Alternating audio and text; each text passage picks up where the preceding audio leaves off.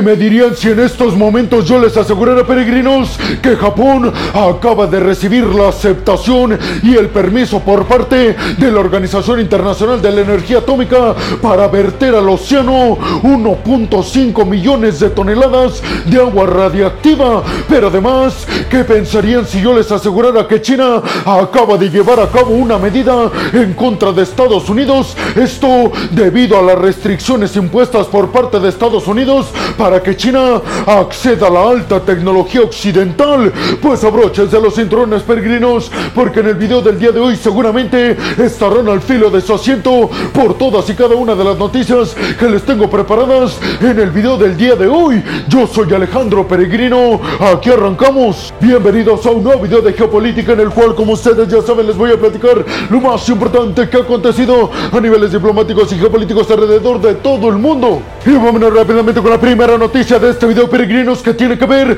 con que Narendra Modi, el líder de la India, Xi Jinping, el presidente del gigante asiático, y Vladimir Putin, el presidente ruso, se vieron las caras en la cumbre virtual de la Organización para la Cooperación de Shanghai. Xi Jinping, el líder del gigante asiático, fue quien presidió y lideró esta reunión virtual de los miembros de la Organización para la Cooperación de Shanghai. Y Xi Jinping les dijo a todos y cada uno de los miembros de la organización que necesitan ser demasiado pragmáticos y empezar a cooperar más que nunca en términos sobre todo económicos, pero también les recomendó a todos y cada uno de los miembros que tienen que abstenerse de aceptar cualquier restricción y sanción por parte de Occidente, asegurando básicamente que en estos momentos hay una campaña de sanciones por parte de los países occidentales encabezados por Estados Unidos para frenar a las potencias emergentes y a los países del sur global, es decir, a prácticamente todos y cada uno de los miembros de la Organización para la Cooperación de Shanghai. Xi Jinping además les dijo que tienen que apoyar a la nueva ruta de la seda, que es la estrategia que tiene China para expandir sus tentáculos económicos y financieros alrededor de todo el mundo. Especificó Xi Jinping que en estos momentos la nueva ruta de la seda impuesta y desarrollada por Xi Jinping y China tiene el objetivo de llevar desarrollo al sur global, sobre todo para frenar cualquier intención que tenga Estados Unidos de seguir manteniendo el orden mundial unilateral controlado desde Washington. Sin embargo, les recuerdo, peregrinos, que muchos de los miembros pertenecientes a la Organización de la Cooperación de Shanghai interpretan que esta nueva ruta de la seda no tiene la intención de impulsar el desarrollo de países del sur global, sino más bien hacer que China sustituya a Estados Unidos como el líder hegemónico mundial. Cuando le tocó hablar a Narendra Modi, el líder de la India, especificó que sabe perfectamente que en estos momentos hay una campaña de sanciones en contra de China y de Rusia, además de implementar sanciones en contra de otros países como Irán y Corea del Norte. Pero dijo, en estos momentos también nos debemos de cuidar de los miembros de esta organización específicamente en cuestiones territoriales, básicamente reclamándole a Xi Jinping las disputas territoriales que tienen China y la India en la frontera específicamente en el Tíbet. Les recuerdo peregrinos que en estos momentos la India tiene una posición sumamente inmejorable, ya que por un lado parece ser el país elegido por parte de Estados Unidos y de las potencias occidentales para sustituir a China como la fábrica del mundo, algo que obviamente impulsará a niveles nunca antes vistos la economía de la India y al mismo tiempo la India mantiene su posición, por ejemplo, en organizaciones como esta de la cooperación de Shanghai y en bloques como los BRICS, es decir, peregrinos que la India por un lado tiene la aceptación de todo Occidente y por otro lado sigue manteniendo sus lazos con el sur global. Por eso parece ser que a la India no le interesa mucho librar una batalla directa en contra del orden mundial establecido, ya que ellos serían los más beneficiados al respecto. Por otro lado, y al final Vladimir Putin en su mensaje les agradeció a todos y cada uno de los miembros de la Organización para la Cooperación de Shanghai porque aseguró que en estos momentos todo el mundo asegura que Vladimir Putin y la cúpula militar y diplomática del Kremlin está debilitada, pero aseguró Putin, yo les quiero dejar bien en claro a ustedes, nuestros socios y a todo el mundo que la seguridad en Rusia está al 100% comprobada y que además yo tengo todo el apoyo por parte de mi gente cercana para seguir liderando Rusia. ¿Ustedes qué piensan, peregrinos? ¿Creen realmente que este tipo de organizaciones del llamado Sur Global, encabezado principalmente por China, tenga lo necesario y sobre todo la unidad y cooperación necesarias para derrocar el mundo unilateral controlado desde Washington? Y vámonos rápidamente con la segunda noticia de este video, peregrinos, que tiene que ver con que Fumio Kishida, el primer ministro japonés, llevó una reunión de altísimo nivel diplomático con Rafael Grossi, el presidente y líder de la OIA, la Organización Internacional de la Energía Atómica. ¿De qué hablaron en esta reunión, peregrinos? Pues si ustedes están intuyendo en que finalmente Japón obtuvo el permiso por parte de la Organización Internacional de la Energía Atómica para derramar o verter agua radiactiva al océano, pues entonces están en lo correcto. Y es que específicamente Japón comunicó a través de Fumio Kishida que después de esta reunión con Rafael Grossi y delegaciones de la UIA, finalmente Japón recibió la aprobación para verter al océano 1.5 millones de toneladas de agua radiactiva. Les recuerdo, peregrinos, que esta agua radiactiva que tiene almacenada Japón proviene del enfriamiento de los reactores nucleares en la planta nuclear de Fukushima después del desastre que se provocó en esta planta nuclear en el año del 2011 cuando fue abatida por un tsunami. Obviamente el permiso que le está dando la UIA a Japón tiene que ver con el hecho de que supuestamente Japón ya tiene un montón de investigaciones científicas que respaldan el hecho de que esta agua radiactiva se va a diluir en la inmensidad del océano, no provocando afectaciones a la vida marina y al medio ambiente. Sin embargo, países limítrofes como China, por ejemplo, se oponen radicalmente a esta medida y han dicho que esto provocará una catástrofe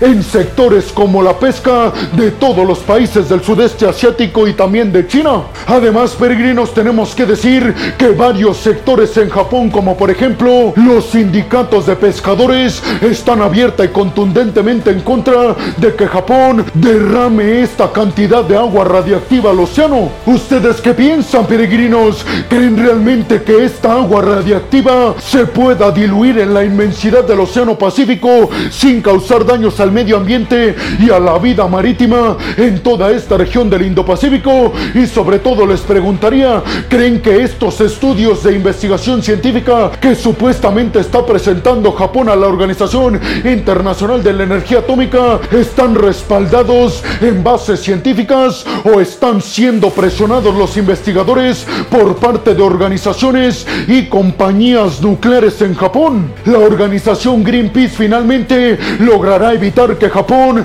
derrame 1.5 millones de toneladas de agua radiactiva al océano. La verdad es que después de que la UIA aceptó los argumentos de Japón, se ve prácticamente irreversible esto y parece ser que en las próximas semanas Japón decidirá finalmente derramar esta cantidad de agua radiactiva al océano. Y vámonos rápidamente con la tercera noticia de este video peregrinos que tiene que ver con que recuerden que hace algunos días se anunció por parte de Estados Unidos y sus aliados Japón y Países Bajos que estos tres países son los principales y más importantes desarrolladores de la industria de los semiconductores en el mundo y de la alta tecnología en inteligencia artificial y computación cuántica, pues estos tres países encabezados por Estados Unidos anunciaron hace algunos días que iban a implementar más restricciones a China para que no pudiera acceder a la alta tecnología occidental y a los semiconductores de última capacidad y última generación estadounidenses. Esto con el objetivo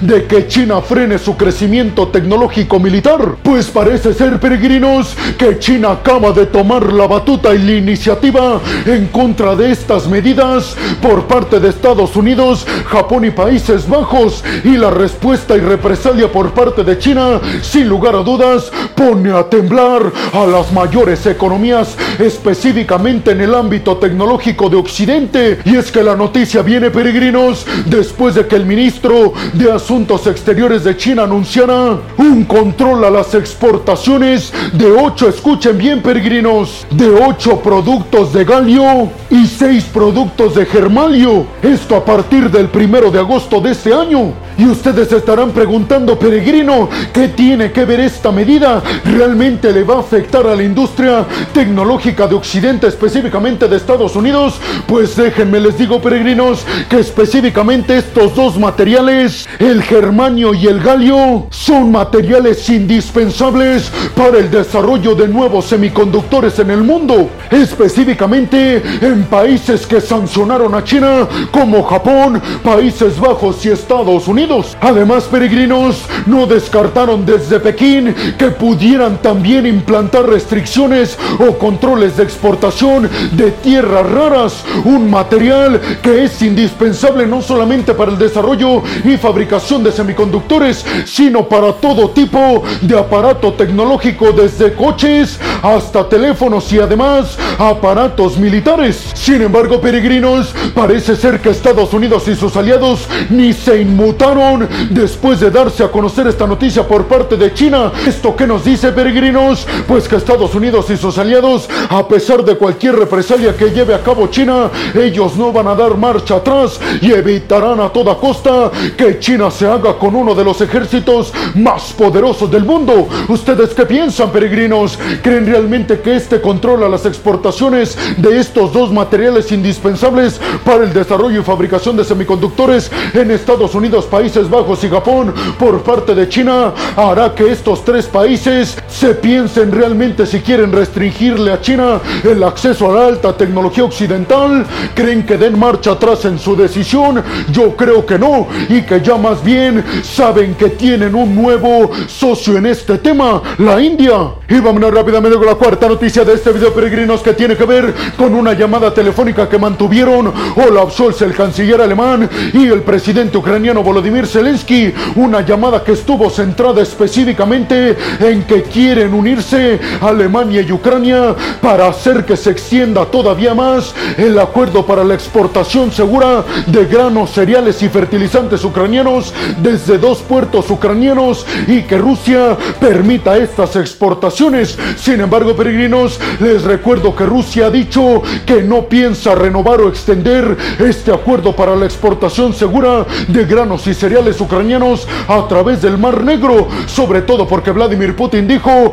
que no va a ayudar a Occidente si los países occidentales se empeñan en seguir ayudando militarmente a Ucrania y además en sancionar tecnológica y comercialmente a Rusia, tratando de aislarla por completo. En la llamada telefónica además Olaf Scholz y Volodymyr Zelensky hablaron sobre el apoyo de Alemania en la próxima cumbre del bloque de la OTAN que se va a celebrar en Lituania para que Ucrania pertenezca al bloque de la OTAN. Ante esto, peregrinos, al parecer Olaf Scholz se comprometió con Zelensky a que Alemania va a apoyar a que se le den facilidades a Ucrania para que finalmente se convierta en un nuevo miembro del bloque militar occidental. ¿Ustedes qué piensan, peregrinos? ¿Creen que Rusia acceda a extender el acuerdo para el tráfico seguro de granos y cereales ucranianos en el Mar Negro? Y vámonos rápidamente con la quinta noticia de este video, peregrinos, que tiene que ver con que un desertor del ejército ruso acaba de ser condenado a siete años de prisión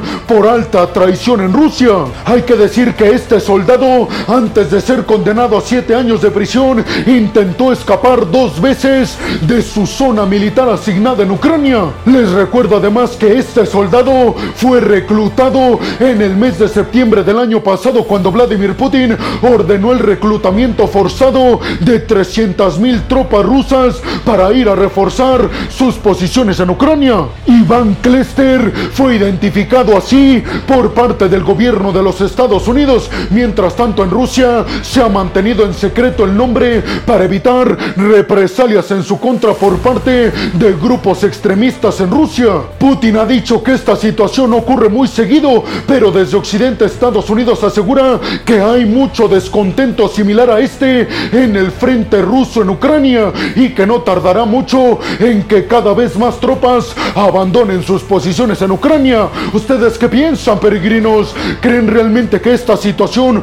ocurre muy seguido de alta traición o de que soldados rusos en Ucrania intenten escapar de sus posiciones? ¿O le creen a Vladimir Putin que asegura esto no ocurre para nada seguido? Y vámonos rápidamente con la sexta y última noticia de este video, peregrinos, que tiene que ver con que el más alto representante militar del bloque de la OTAN acaba de defender el hecho de que Ucrania esté llevando a cabo su contraofensiva de forma lenta pero segura. Y es que Rob Bauer, este alto mando militar en la OTAN, acaba de asegurar que por supuesto que Ucrania tiene el derecho de llevar a cabo su contraofensiva cuidadosamente, evitando lo más que se pueda la baja en sus tropas. Y es que estas declaraciones se dan después de que varios países del bloque de la OTAN presionaran a Ucrania para que adelantara y llevara a cabo de forma más rápida su contraofensiva en búsqueda de recuperar territorios como Zaporilla o como Crimea. Sin embargo, parece que la OTAN apoya el hecho de que Ucrania